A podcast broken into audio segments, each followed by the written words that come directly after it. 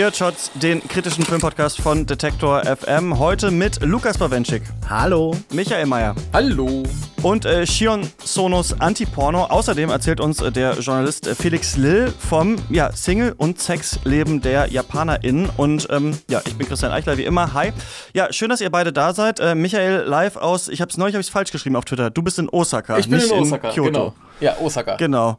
Und Lukas, du bist in Heidelberg. Genau. Nicht ganz so Und ihr kennt spektakulär. euch schon. Nicht, nicht ganz so spektakulär. Ja. Ist es denn so spektakulär wirklich in, in Osaka? Ja, schon. Oder ist es auch ganz normal? nee, also das, das kommt halt drauf an, in welche Ecke man geht, ne?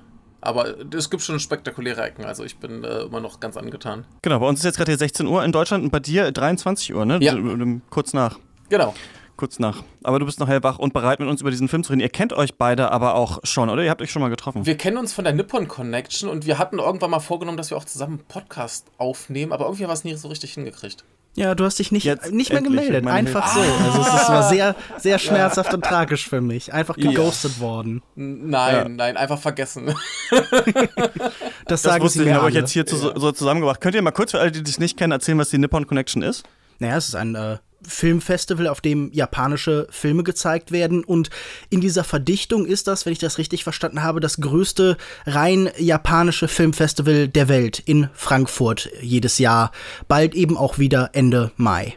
Okay, okay, vielen Dank, vielen Dank für diese Info. Ja, schön, dass ihr wieder, ähm, dass ihr wieder beide da seid, ähm, dass wir jetzt über diesen Film sprechen, dass ihr mir vielleicht diesen Film auch erklären könnt, denn ähm, ich bin ein bisschen im Stress. Ich habe noch so ein paar andere Sachen äh, zu tun und äh, konnte mich nur so mit einer, mit einer Viertelgehirnhälfte, glaube ich, darauf konzentrieren. Deswegen ähm, werde ich mich ein wenig in Zurückhaltung üben und fange schon direkt mal damit an.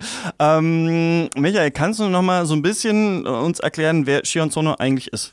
Oh, Shion Sono ist, glaube ich, im Moment äh, oder seit ein paar Jahren so einer der, sagen wir zumindest mal bekanntesten und auffälligsten Regisseure Japans. Äh, der Herr ist äh, Jahrgang 61, hat äh, äh, 1990 seinen ersten Film gedreht und da hatte er so angefangen mit ein bisschen künstlerischen, avantgardistischen Sachen, die hat aber auch äh, irgendwie niemand gesehen, sind auf ein paar Festivals gelaufen. Also ich, ich kenne niemanden, der diese alten Filme von ihm gesehen hat und irgendwann hat er halt beschlossen, ein bisschen ins Kommerziellere zu gehen, hat dann äh, seinen ersten großen Hit äh, gelandet mit hier Suicide Circle, äh, ein Film über halt ja Schulmädchen, die sich äh, in Massen umbringen.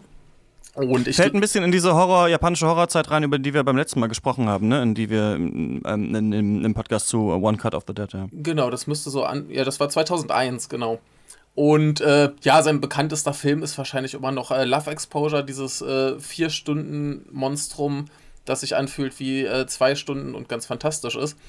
Und äh, ja, wie gesagt, ist, ist glaube ich, so einer der, der bekanntesten und äh, auffälligsten Regisseure Japans, weil er halt auch einen relativ äh, interessanten Stil immer hat und äh, ja, durchaus äh, vor Kontroversen nicht zurückschreckt, ne? Also.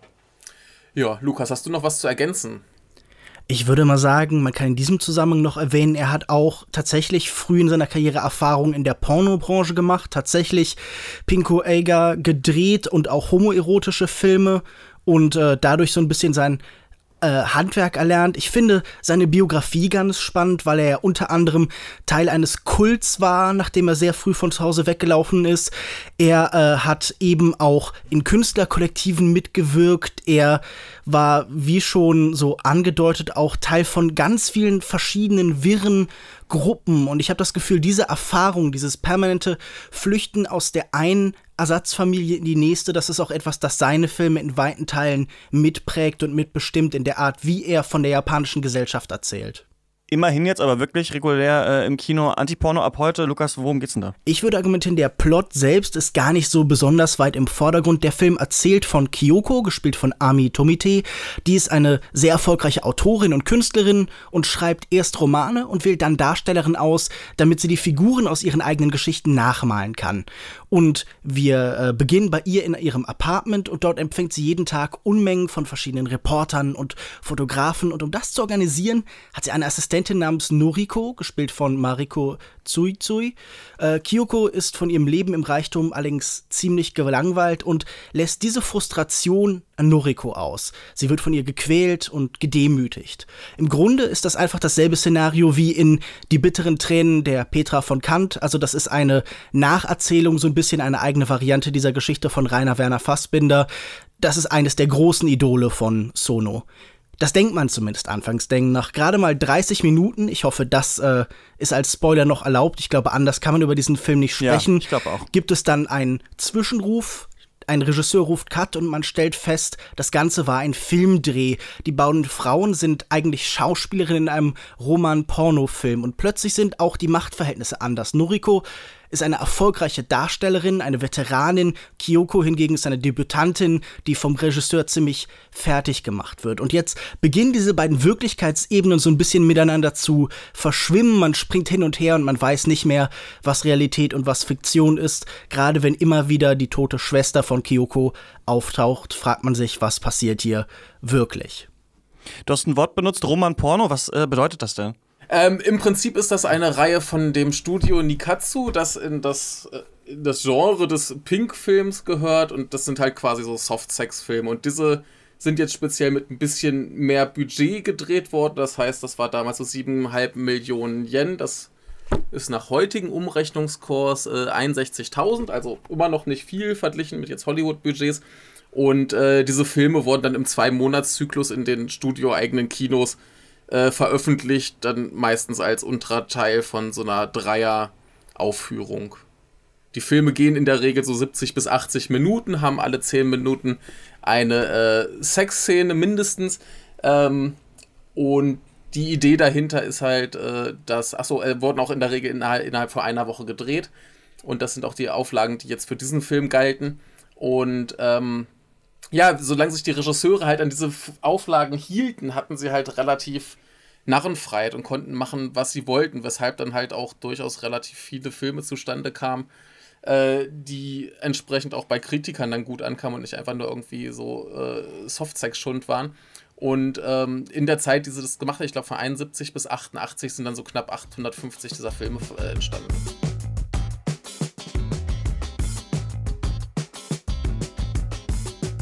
Bevor wir aber weiter über Antiporno sprechen, ähm, möchte ich mal etwas zu den Liebesbeziehungen der Japanerinnen und Japaner erfahren. Da gibt es ja relativ viele, weiß nicht, Gerüchte und Vorurteile. Also auch bei mir im Freundeskreis höre ich dann manchmal, ja, die Japaner gucken ja irgendwelche äh, Tentakelpornos, sind aber eigentlich total prüde. Ähm, jemand, der sich ein bisschen genauer mit Japan auskennt, ist Felix Lill. Der ist freier Journalist für viele Medien, unter anderem für die Zeit und die NZZ und war äh, fünf Jahre Jahre lang am Stück in Japan, teilt sich das aber mittlerweile auf, ist immer ähm, die Hälfte in Japan, die Hälfte in Berlin seinerzeit und ist äh, vor allem äh, der Frage nachgegangen, warum so viele Japaner Single sind und hat darüber auch ein Buch geschrieben. Das heißt Einsame Klasse, die Zukunft gehört uns Singles und ist im Verlag Edition A erschienen und jetzt mit mir verbunden. Hallo Felix. Ja, hallo. Das Klischee ist ja, oder ein Klischee, dass Sex zum Beispiel in Japan total äh, tabuisiert ist, deshalb zum Beispiel die Pornoindustrie so groß ist, aber das kann man so gar nicht sagen, oder? Das kann man tatsächlich nicht so sagen. Also Sex ist eigentlich in Japan nicht so richtig tabuisiert. Natürlich hat das so seinen privaten Raum, wie wahrscheinlich in jedem Land. Ähm, und ein Grund, warum man das denken könnte, ist vielleicht der, dass man jetzt in der Öffentlichkeit nicht so viel Zärtlichkeit austauscht. Also Händchen halten und so, das ist nicht so, nicht so das große Ding in Japan. Das macht man eher nicht. Ähm, aber Sex ist zum Beispiel auch nicht religiös konnotiert. Also es gibt keine Religion, die dir sagt, Sex ist falsch und Sex nur zur Fortpflanzung oder sowas. Die, also das, den Hintergrund gibt es dort nicht. Deswegen ist Sex eigentlich nicht taubisiert, aber es ist natürlich, ja, Privatsache ist es natürlich schon. Und ähm, ja, viel Pornografie gibt es auch. Lustig ist aber, dass äh, in Japan sagt man, dass die Deutschen so crazy sind, was Porno angeht. Also das, das geht in zwei Richtungen, dieses, dieses Vorurteil. Was mich überrascht hat, du hast es in Interviews gesagt, und ich habe es jetzt in ein paar Texten gelesen, dass viele Japaner, also einmal Single sind, aber dann auch viele dieser Singles gar keinen Partner wollen. Wie, wie kann man das verstehen? Ja, also äh, es gibt ein staatliches, staatlich finanziertes Institut in Japan, das, das übersetzt sich mit ungefähr Bevölkerungsforschungsinstitut und die machen ähm, alle fünf Jahre eine Umfrage, die heißt die Fertilitätsstudie. Und da werden Leute zwischen 18 und 34, also so junge Erwachsene, ähm, befragt dazu, ob sie, ob sie Single sind oder nicht, ob sie gern einen Partner hätten oder nicht und warum und so weiter. Ähm, und das, die Studie gibt es seit den 80ern, das heißt und die letzte war 2016, war, wurde, die, wurde die publiziert? Oder 17, also vor kurzem. Ähm, und äh, Jetzt kann man natürlich so einen Trend ablesen, ne? seit den 80er Jahren, was hat sich verändert. Und man, man sieht ganz klar, dass der Anteil der Singles äh, zugenommen hat, der Anteil der niemals Verheirateten zugenommen hat und sogar der Anteil derer, äh, die gar keinen Partner haben wollen, auch zugenommen hat. Und bei der letzten Befragung war das zum ersten Mal die Mehrheit der Singles, die sich keinen Partner wünscht. Also das ist natürlich eine krasse Info. Ähm, ob jetzt Japan damit allein dasteht, das wissen wir ehrlich gesagt nicht, weil genau diese Umfrage natürlich nur in Japan gemacht wird. Es gibt aber andere Umfragen in anderen Ländern, die so ein bisschen ähnliche Dinge fragen. Und eine gab es von YouGov, von dem ursprünglich britischen Institut für Deutschland. Und da kam raus, dass, glaube ich, so ungefähr 70 Prozent der Singles eigentlich einen Partner wollen. Also, also die Japaner ähm, sind im Schnitt äh, schon okay damit und mehr okay damit als in anderen Ländern die Leute, dass man halt keinen Partner hat. Ja. Äh, und was ist der Grund? Ja, also ich glaube, die, so die, die Trend, die üblichen Trends bei, bei äh, reichen ähm, postindustriellen Gesellschaften, die, die hast du auch in Japan. Also ähm, die Geschlechterrollen werden durcheinander geworfen und dann ähm, stellen sich halt neue Fragen und entstehen neue Fragezeichen auch, die, die dann auch manchmal da bleiben. Ähm, dann äh, hat man natürlich einen unsicheren Arbeitsmarkt, also Leute, die, die planen wollen mit ich, ich möchte jetzt Familie und so weiter, die, die, die, die, die wissen auch oft nicht, oh Mist, ja, wie mache ich denn das jetzt? Äh, das bringt einen dann äh, vielleicht zum Single-Sein. Also all diese Trends und dann natürlich Individualismus. Man, man denkt zuerst an sich selbst und an sein eigenes Wohlbefinden. Äh, das, das hat man in, in Deutschland genau wie in Japan auch. Das sind so, ich glaube, globale Trends von, von, von Industrieländern. Ähm, in Japan allerdings, ähm, weil man diese romantische Liebe äh, nicht so sehr als Tradition verankert hat, äh, fällt man nicht wirklich in so ein ganz tiefes Loch, wenn man jetzt keinen Partner hat. Es ist also nicht so schlimm, wenn, wenn der Partner fehlt sozusagen. Also traditionell ist in Japan die Ehe auch eher so eine ökonomische Einheit, um sich halt ja einen Haushalt zu leisten, ähm, äh, Arbeitsteilung und so weiter. Äh, und ähm, die romantische Liebe, die kommt so ähm, im, im, ja, im, im letzten Jahrhundert eigentlich erst als, als richtig beliebte Idee. Jetzt ist sie natürlich auch da, aber sie ist auch gleichzeitig so ein bisschen so eine exotische Geschichte. Also es gehört nicht so richtig fundamental zur Gesellschaft und zu der, zu der Denkweise der Leute.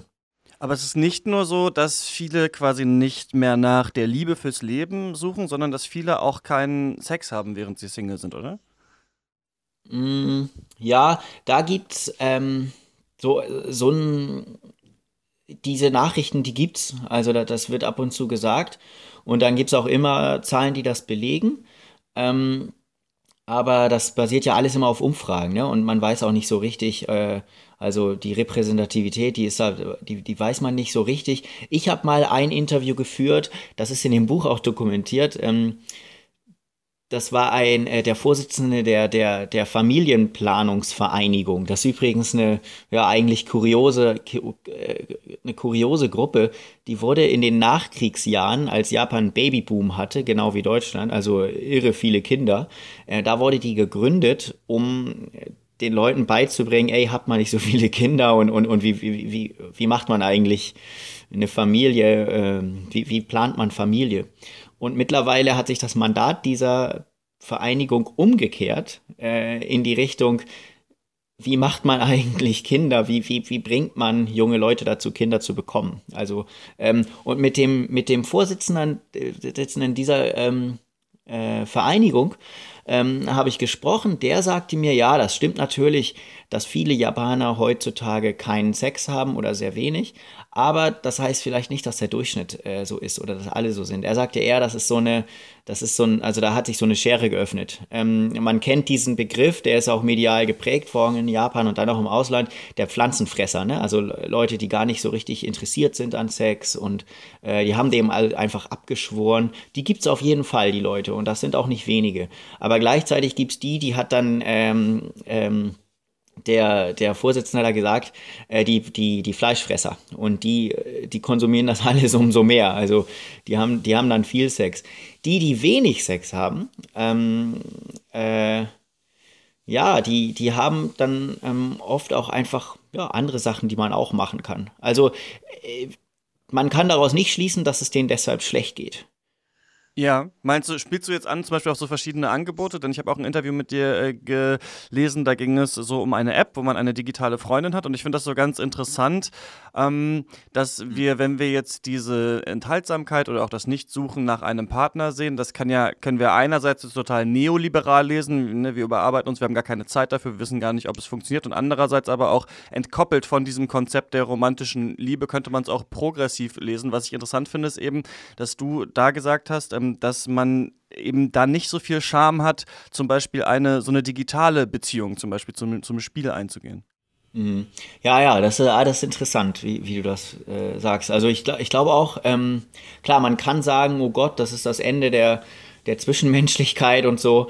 Ähm, aber ich sehe das auch eher anders. Also ähm, Erstmal muss man sagen, natürlich, es gibt diese Liebessimulationsspiele äh, und die gibt es auch auf verschiedenen Plattformen, auf, auf äh, Nintendo DS zum Beispiel, das Love Plus, was ich da im, im, im Buch auch erwähne, ähm, mehrmals. Ich habe auch mit dem, mit dem Entwickler des Spiels gesprochen, ich habe mit Leuten gesprochen, die das spielten und so.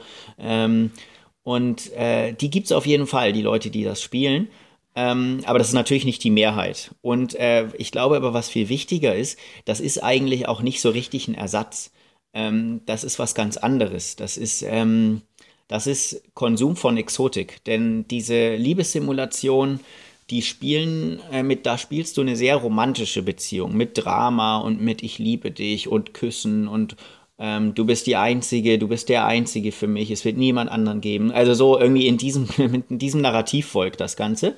Ähm, und das ist eigentlich nicht das traditionelle Narrativ von Liebe, das man in Japan äh, hat. Äh, das heißt, dort wird eigentlich was kulturell Fremdes konsumiert, Exotik.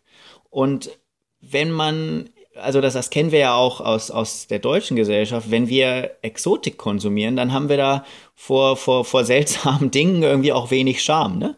Dann, ähm, dann ist das okay, wenn das überzeichnet ist. Dann ist das auch okay, wenn das in einem, in einem, in einem kuriosen Rahmen sich abspielt. Zum Beispiel, wenn wir Poster von Palmen auf der Toilette haben, dann sagt das, also da, da zeigen uns unsere Bekannten auch nicht den Vogel deshalb. Das ist halt okay irgendwie. Ne?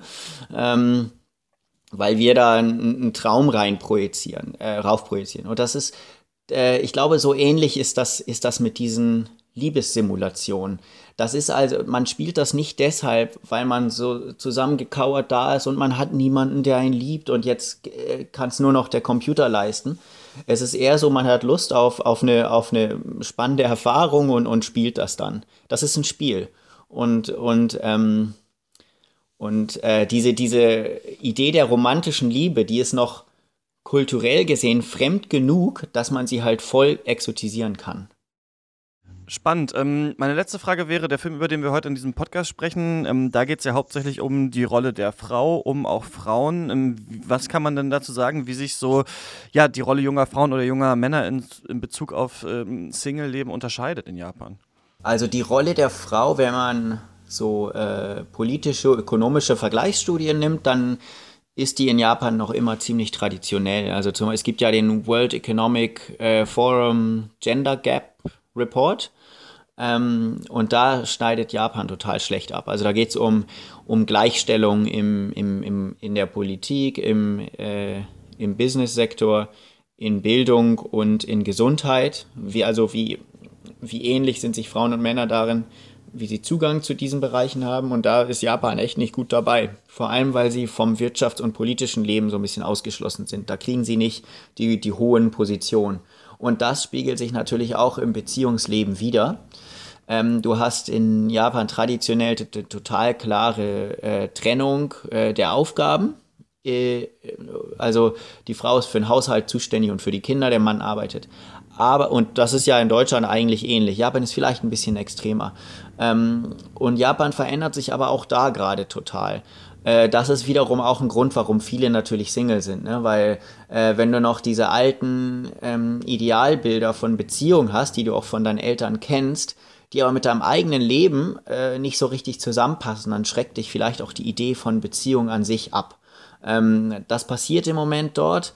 Äh, und es gibt aber ähm, es gibt unter, bei, bei denen, die sich das trotzdem wünschen, eine Beziehung zu haben und dann auch Kinder haben und so weiter, gibt es auch immer mehr Familien, die das auch als, also echt auf die, auf die Kette kriegen, ähm, da die Rollen irgendwie gleichmäßig zu verteilen. Aber das sind im Moment noch Pioniere. Also äh, die Rolle äh, der Geschlechter, die, die ist noch recht konservativ da. Ändert sich aber ziemlich, äh, ja, für japanische Verhältnisse ziemlich, ziemlich schnell gerade, ziemlich dynamisch.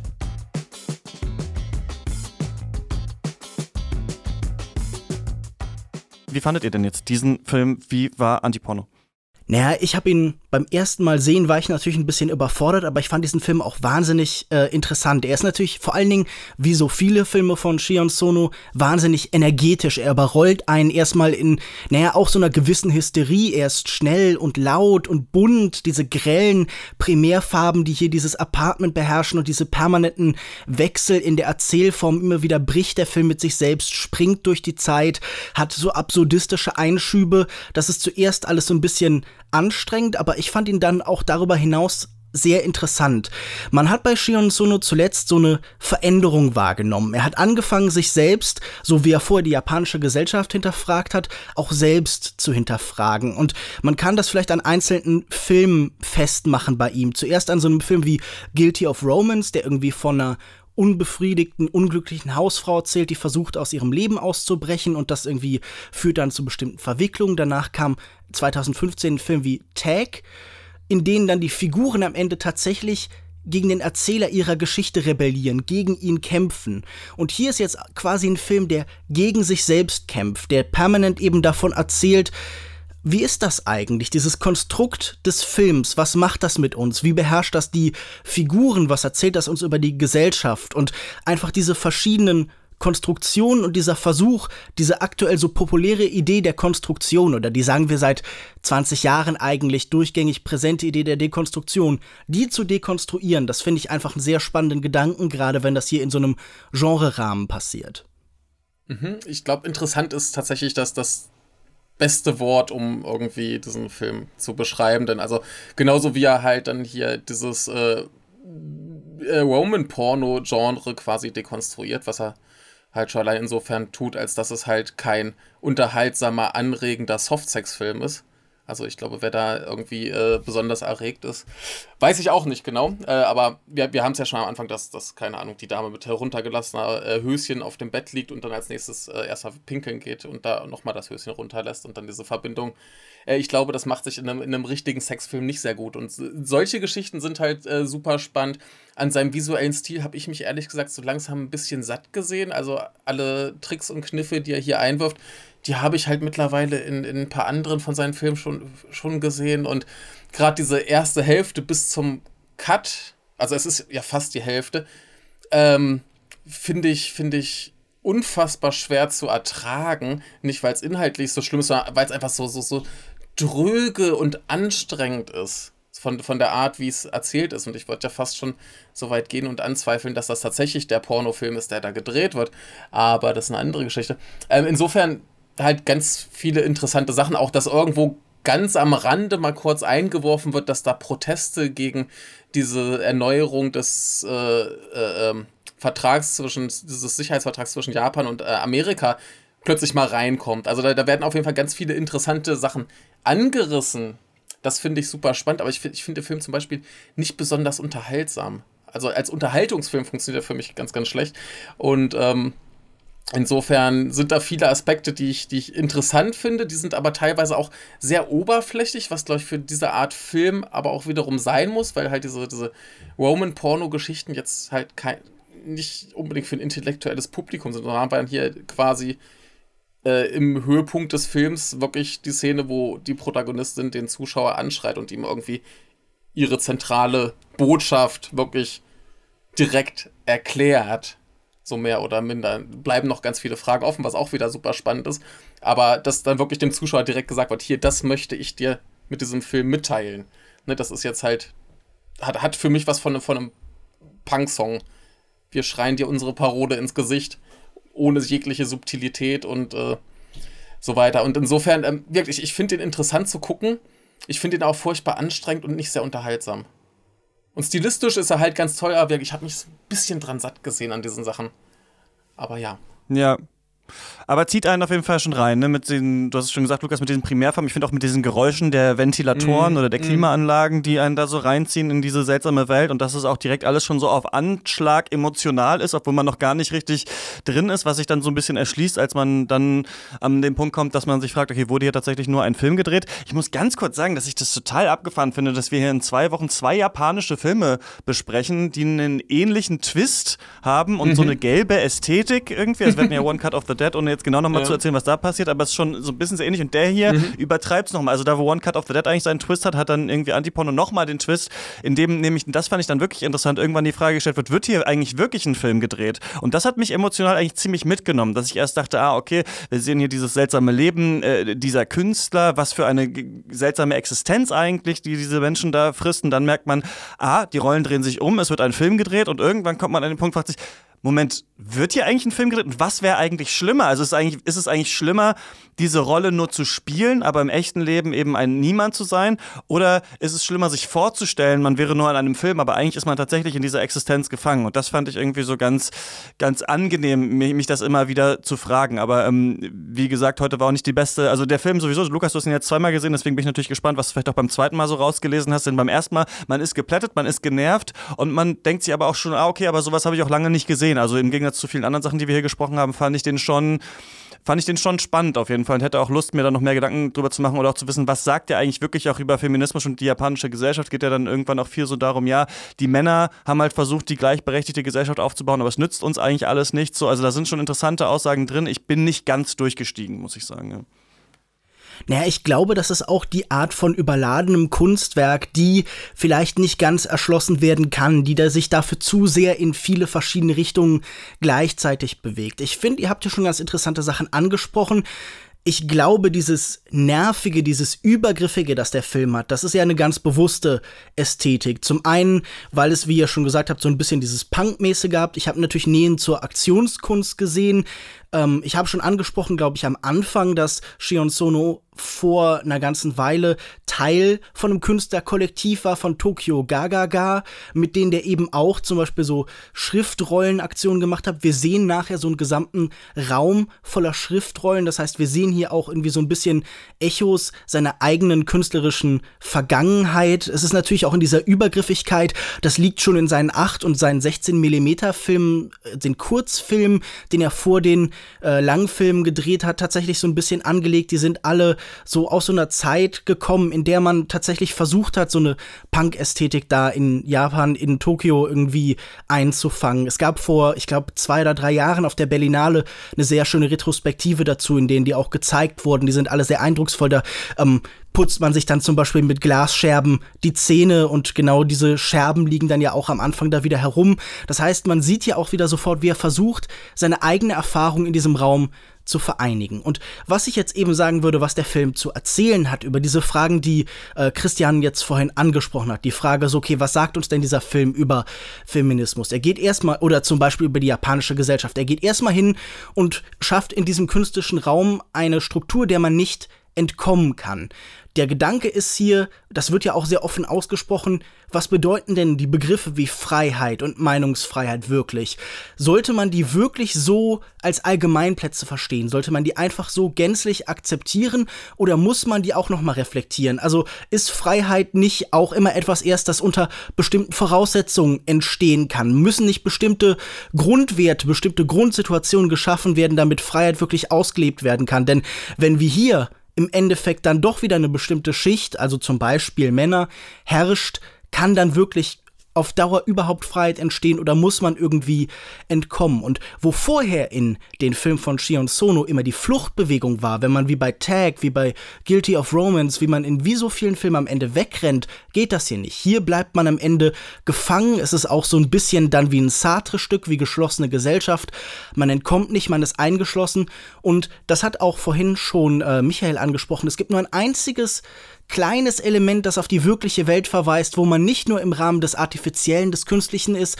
Diese kleine Fernsehaufnahme von den Demonstrationen gegen ähm, naja, die, im Endeffekt die Wiederbewaffnung oder einen neuen Einsatz von Militärtruppen Japans außerhalb des Landes. Eine, eine Diskussion, die das Land ja, wie ich das richtig verstanden habe, sehr weit tatsächlich irgendwie zum Denken, zum Nachdenken gebracht hat, verändert hat und dass nur dieses einzige kleine Element nicht so sehr in sich geschlossen ist, nicht so hermetisch abgeriegelt ist, das finde ich spannend, weil wir suchen ja hier die ganze Zeit nach der Frage, was lässt uns aus der Illusionsmaschine Film und aus der Illusionsmaschine Gesellschaft entkommen und naja, der alte Punk, der Aktionskünstler sagt, es gibt nur eine Möglichkeit, man muss wieder auf die Straße. Und das finde ich hier irgendwie so als politisches Konzept ganz interessant angelegt. Also, dass es auch so ein Film ist, der energetisch aufladen soll, der motivieren mhm. soll, der mhm. Leute zur Aktion bringen soll. Ja. Und die Dinge, die ich vorhin ange also die, die ich vorhin kritisiert habe im Sinne von, der Film ist zum Beispiel nicht unterhaltsam, das ist ja auch ganz bewusstes Stilmittel, der soll dich, der soll dir keinen Spaß machen. Der soll dich nicht unterhalten. Ne? Also das, das ist ja schon, nehmen wir an, da kommt dann wirklich der, der äh, Herr, der sich gern an ein bisschen äh, nackten Brüsten und vielleicht noch ein bisschen Gewalt ergötzen will, der soll da keinen Spaß dran haben. Der soll keinen Spaß dran haben, da irgendwelche Sexszenen zu sehen. Das ist ja auch das Schöne dran, dass äh, dieser Zwang, alle zehn Minuten eine Sex- oder Nacktszene haben zu müssen, hier ganz absurd äh, verdreht wird, insofern, dass die zum Beispiel dann irgendwo im Hintergrund stattfinden und der Fokus ganz woanders ist. Oder dass, dass sich die Protagonistin selber ein Video, ansch äh, ein Video anschaut, wie sie äh, zum ersten Mal Sex hatte, was auch nicht gerade sehr schön ablief. Und ähm, Andererseits funktioniert aber der Film auch ganz wunderbar auf, auf einer Metaebene, wenn dann zum Beispiel die, die Protagonistin selber anprangert, äh, dass ja quasi die Freiheit, die von Männern geschaffen wird, Mist ist und wir dann aber wiederum einen Film sehen, wo eine Frau sich zwar äh, in einer feministischen Art und Weise äußern darf, aber das ja quasi auch nur die vom Mann, nämlich hier Shion Sono geschaffene Freiheit ist, der zulässt, dass sie das tut. Ne? Also der ihr dann quasi wiederum wieder klare Grenzen setzt. Und da haben wir halt ganz oft auch die, die Frage, äh, zum Beispiel mögliche Rollen für eine Frau. Da ist ja in diesem Film existiert ja nur äh, die äh, Jungfrau oder die Hure, was dazwischen gibt es ja gar nicht. Es wird ja suggeriert, man muss sich entscheiden, ob man Hure oder Jungfrau sein möchte. Und also Geschichten, das ist schon auf jeden Fall äh, ja interessant. Ja, genau, das ist spannend eigentlich, ne? Ja. Dass, äh, dass, dass, dass, genau, dass sie sich so feministisch äußert in dieser äh, in dem ersten Teil, wir dann merken, ah, okay, das war nur ein Film, der gedreht wurde von einem Mann, ähm, der da der Regisseur ist. Und dann sieht man auch äh, zum ersten Mal überhaupt Männer, ne? Also man sieht ja nur Frauen für eine halbe Stunde und auf einmal hast du diese 20 Männer, dieses Filmteam, die sich lustig machen über die Hauptdarstellerin und man merkt genau, die Freiheit ist eine von Männern geschaffenen und gleichzeitig, genau wie du gesagt hast, ist ja Shion Sundo auch nur ein Mann, der diesen Film jetzt macht und diesen Kommentar macht.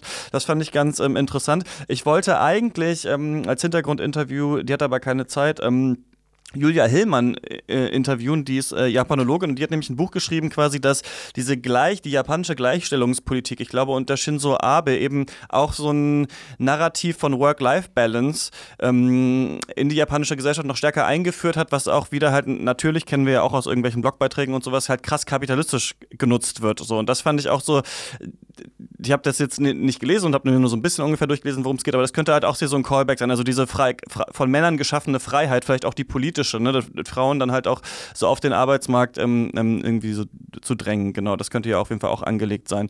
Ähm, ich würde es heute ein bisschen kürzer halten. Ähm, sagt doch noch mal äh, alles, was ihr noch so zum Film zu sagen habt in euren Abschlussstatements, ob man diesen Film gesehen haben sollte oder nicht. Ich würde halt sagen, spannend an diesem Film ist noch, dass er die Prüderie des Pornografischen zeigt. Und wir haben die ganze Zeit das Gefühl, Shion Sono appelliert eigentlich für eine andere Vorstellung für Erotik, für eine, die halt nicht so sehr in bestimmte narrative Konstrukte passt, in eine, die halt freier und offener ist, nach der aber noch gesucht werden muss. Ich finde an diesem Spann, an diesem Film spannend, wie widersprüchlich er ist. Ihm wurde das vielfach vorgeworfen. Also Peter Bradshaw vom Guardian zum Beispiel hat gesagt, das ist halt so ein Film, ähm, ja, der wants to eat his cake and have it too, also der irgendwie auf verschiedenen Hochzeiten gleichzeitig tanzen will. Und ich glaube aber, dass sich Sion Sono, dass sich Shion Sono so seinen eigenen Limitierungen bewusst ist und dass er damit kämpft. Also, wenn man den Dokumentarfilm über ihn, The Shion Sono zum Beispiel gesehen hat, sieht man auch, er war selber auch vielleicht über lange Zeit seiner Karriere jemand, der Frauen vielleicht nicht optimal am Set behandelt hat. Hier ist jemand, der mit sich selbst ringt, der mit sich selbst tatsächlich im Widerspruch steht. Und ich glaube, das ist einer der interessanteren Aspekte, den wir im Kino sehen können. Und ich glaube, dass wir das gerade in der Kunst eben auch zulassen müssen. Ich finde das spannend, dass am Ende hier die Frage steht, wie weit trägt die Subversion, also finde die entscheidende Frage nach Repräsentation, aber vor allem nach Teilhabe, die so viel in diesem Rahmen diskutiert wird, nicht eigentlich außerhalb des jeweiligen Kunstwerks statt? Und wie können wir eine Verbindung zwischen den subversiven Kunstwerken und der tatsächlichen Praxis herstellen? Und das zu versuchen in so kurzer Zeit und ich finde eigentlich doch auf eine irgendwie auch mitreißende, unterhaltsame Weise, insofern, dass es eben agil und bewegt und, und spannend und irgendwie sich permanent verändert. In der Hinsicht unterhaltsam Film, dass das alles so konzentriert hier stattfindet, das finde ich sehr bemerkenswert und deshalb würde ich sagen, man sollte sich diesen Film angucken. Ja, also äh, da kann ich mich weitestgehend äh, eigentlich noch anschließen. Ich, ich finde es auch sehr gut, dass er jetzt keine Lösungsvorschläge gar nicht erst versucht. Das ist einfach nur ein Anprangern von Missständen und äh, ohne jetzt irgendwie eine Lösung zu finden oder so zu tun, als wenn man eine hätte. Und das, das finde ich äh, ganz, ganz wunderbar. Und ähm, ja, nee, also auf jeden Fall angucken. Schon allein, wenn schon mal ein guter japanischer Film im Kino läuft, ist das schon mal sowieso ein Grund äh, hinzugehen. Das äh, könnte man ruhig mal öfter äh, regulär in Deutschland haben. Und äh, wenn es dann noch ein guter ist, erst recht. Und interessant wie, ist er allemal, auch wenn, wenn man da sich vielleicht an ein paar Ecken und Kanten reibt, aber Filme, die Ecken und Kanten haben, sind sowieso viel spannender als jetzt ein komplett glatt gebügeltes, vielleicht auch äh, moralisch einwandfreies äh, Ding. Und insofern ja, es, es ist halt ganz spannend, dass da ambivalente Dinge drin sind, dass nicht alles äh, klar aufgelöst ist, dass nicht gesagt wird, das ist gut, das ist böse, sondern ja, ne, das, da wird einem der ganze Kram ins Gesicht geschmissen und dann mach was draus. Und insofern ist es auf jeden Fall ein spannender Film, wie jeder Film von Shion Sono spannend ist und äh, ich denke eine lohnenswerte Sache. Ja, also ich habe auf jeden Fall auch ähm, jetzt Lust drauf, mich weiter mit seinem Werk zu beschäftigen. Ich hatte auch schon Love Exposure gesehen und sehr geliebt und auch Tokyo Tribe mhm. äh, gesehen und auch sehr geliebt. Ja. Und ähm, das war jetzt schon wieder was völlig anderes für mich. Ähm, ich habe auch seine die Ästhetik von ihm noch nicht so über. Ähm, ich finde auch, ich finde, hier wird ein Diskursraum geöffnet in auch kurzer Zeit, was man ja auch mal, ich bin da ja, ich bin da ja altbacken, ich freue mich ja über jeden Film, der unter 90 Minuten lang ist. Und das ist, ist einer von denen so. Und da mal in so eine Welt entlassen zu werden und auch, ähm, auch so viele Fragen auf aufzumachen, was ist, also ne, der, es geht ja dann auch um Sexualität in der Kindheit, wie wird man damit erzogen und so und so weiter. Also ich finde, da werden ganz viele Vergleiche eben aufgemacht und, und so Diskursräume und ich finde es einfach spannend, sich das anzuschauen. Und das ist tausendmal interessanter als viele andere Filme, die sagen, dass sie diese Themen verhandeln, aber dann, weiß ich nicht, rennt Captain Marvel halt nur über den Film und fliegt einmal durch den, durch den Weltraum. Also das, da auf jeden Fall Antiporno würde ich auch sagen, kann man sich auf jeden Fall ähm, mal geben. Außerdem noch ab heute im Kino, ein Film, den ich da interessant fand, war ähm, Der Boden unter den Füßen von Marie Kreuzer, haben wir schon äh, zur Berlinale Zeit drüber gesprochen. Für mich nicht so gelungen, ist quasi äh, Toni Erdmann ohne Witz und mit einem Twist, der sich äh, ankündigt und dann aber nie kommt.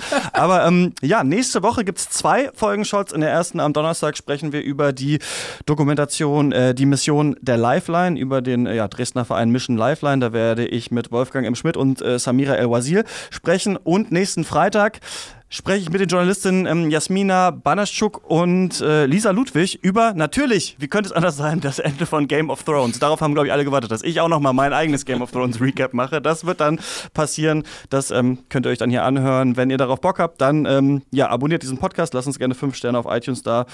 Dann ähm, klettern wir da ein bisschen höher in der Film-Podcast-Rangliste. Vielleicht können wir an kommende Hagens und Longtake vorbeiziehen. Mal gucken. Danke, Lukas, und äh, danke, Michael, dass ihr da wart. Ja, gerne, war schön. Gerne. Bis zum nächsten Mal. Tschüss. Tschüss. Tschüss.